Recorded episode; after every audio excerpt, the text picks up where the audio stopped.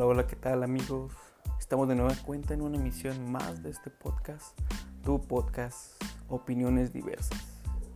Espero y estés teniendo una increíble semana, porque sabemos que la cuarentena nos tiene loco a todos, pero ¿qué más da? Es, es una de las formas pues, para controlar esta epidemia, ¿no? ¿No lo creen? Pero bueno, el día de hoy quiero tocar un, un tema bastante interesante y un poquito fuera de lo normal respecto a lo que hacemos aquí. Es entonces que, que tomaré una postura súper formal y platicarles unos cuantos argumentos sobre lo que pienso del periodismo ciudadano y demás. Ahora mismo cuento con, con unas preguntas que me hizo llegar mi hermano, las cuales las usaré pues de base y así no perder el hilo de esta conversación. Bien, estamos listos. ¿Sabes? Todo empieza pues desde, desde sus orígenes, ¿no? Pero antes que eso, me gustaría decirles una definición propia sobre el periodismo ciudadano. Siento que es una herramienta para la sociedad.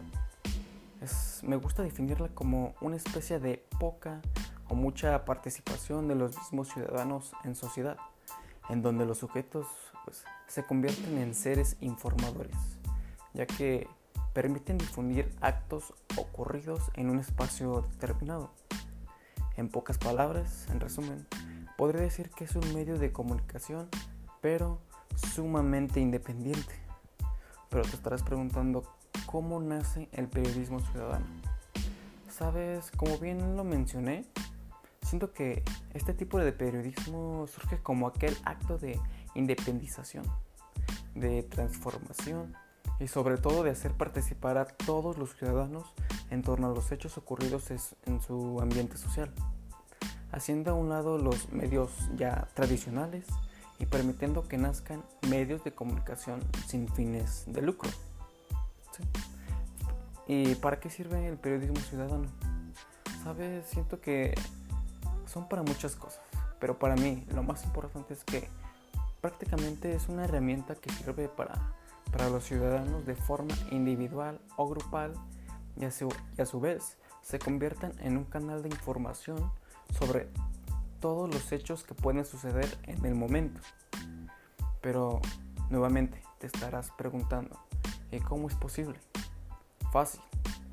Es en la época actual donde ya muchos cuentan con cámaras de video, celulares con excelentes cámaras, e inclusive con solo cargar una pequeña libreta y un bolígrafo es posible describir los percances que acontecen en, en este instante o en futuros instantes, ¿sabes?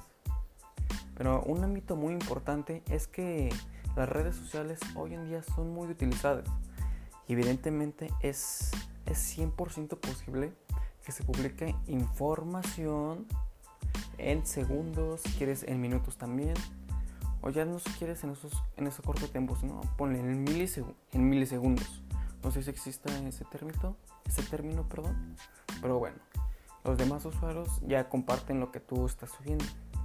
Hasta con decir que en algunas ocasiones los grandes medios de comunicación, las grandes cadenas televisivas, etcétera, se enteran de los hechos gracias a estos periodistas ciudadanos. Pero hoy en día no sé si sea lo mismo o puede que sí, ¿sabes? Porque, ¿sabes? Pienso que hoy en día el periodismo ciudadano, el periodismo ciudadano lo veo como un ambiente más cercano, participativo y eficaz. Por el motivo de que los instrumentos digitales permiten una increíble difusión a todas las partes del mundo. Aunque siendo sincero, no todo mundo puede realizar esta labor ya que hay que seguir los criterios que se tienen, como un pensamiento central y crítico, una total honestidad y respeto al tratar con distintos temas. Eso sí, siempre con, constans, ¿qué? Perdónenme, perdónenme. Es que me trago mucho.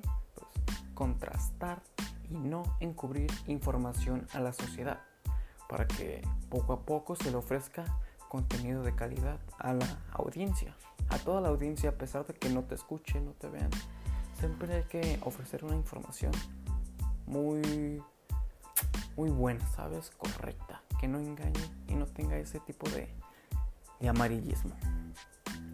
Pero ahora me gustaría proponerles este, algo sobre el periodismo ciudadano, ¿sabes? Algo que pueden utilizar a corto, mediano o largo plazo. Y son de las tres preguntas que les mencioné en un principio. La primera es, ¿cómo educar al ciudadano? ¿Sabes? Siento que probable, probablemente es algo imposible, ya que muchos de ellos y su servidor son influenciados por los grupos sociales donde se encuentran. Se dejan llevar por lo que pueden decir dichos grupos y echan a un lado lo que el propio Estado les quiera proporcionar para un mejor comportamiento en todos los ámbitos que rigen en una sociedad.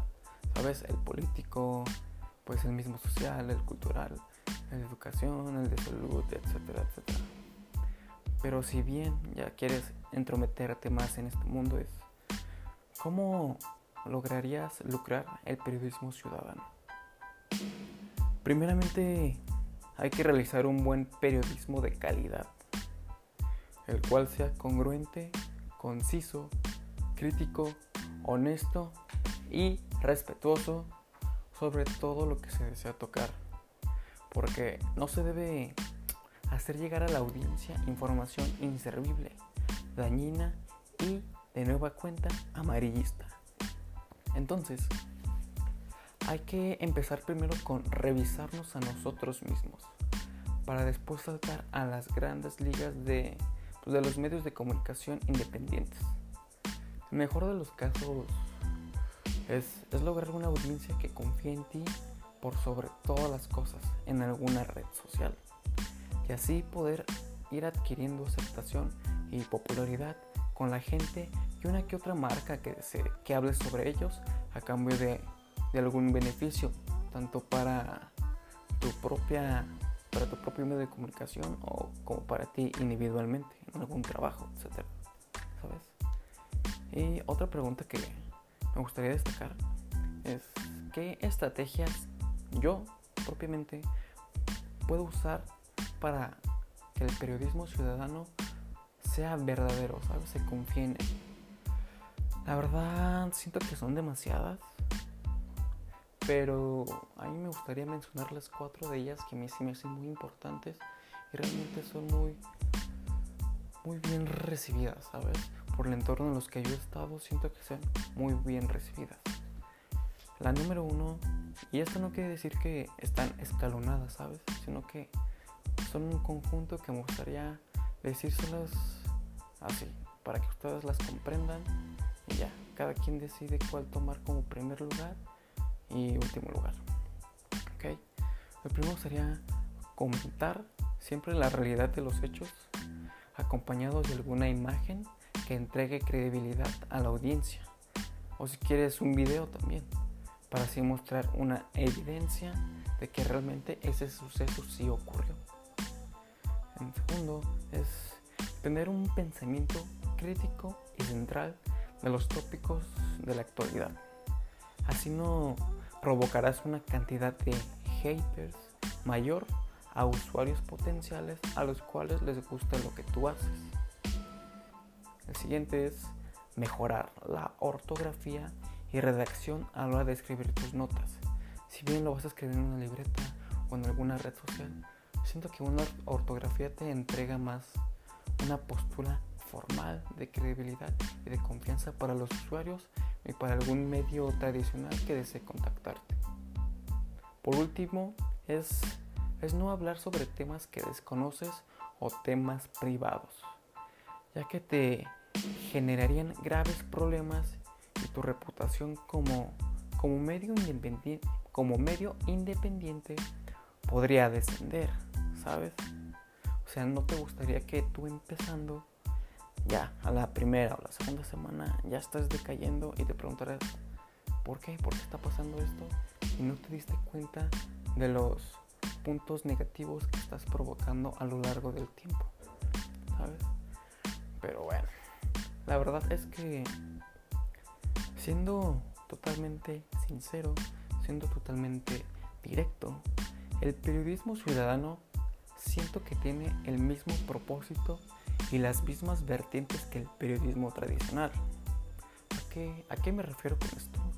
Me refiero a, al punto donde todo tiene su lado positivo como negativo. Siempre va a depender de qué persona lo utilice, de qué forma lo haga y cuál sea su propósito. No importa que la persona haya tenido un puesto en el gobierno, sea un trabajador de alguna empresa, entre otras profesiones, ¿sabes? Sino que lo que interesa es que sea una persona crítica y responsable con su medio y con su persona. Entonces, si tú quieres empezar a ejercer este, este tipo de, de cuestión, lo mejor es seguir las estrategias que te mencioné. Y claro, claro, claro, por cuenta propia, que busques, que indagues de más información que te ayude a forjar un mejor pensamiento y, y una buena postura sobre todas las cosas. Solo así podrás adentrarte a este pequeño o gran mundo del periodismo ciudadano. Bien amigos, realmente siento que es un tema que les puede servir a todo el mundo. No propiamente debes estudiar comunicación, derecho, este, comercio internacional, etc. Sino que tú como persona totalmente independiente puedes realizar esta labor, entre comillas, porque propiamente no se conoce, no se reconoce como una labor hoy en día, pero esperemos en un futuro así sea. En fin, esto ha sido todo por hoy amigos. Espero y en otras emisiones nos sigan acompañando porque traeremos más contenido de calidad y claro, tendremos invitados y especialistas que nos ayudarán a indagar en diferentes temas. Esto ha sido todo. Muchas gracias.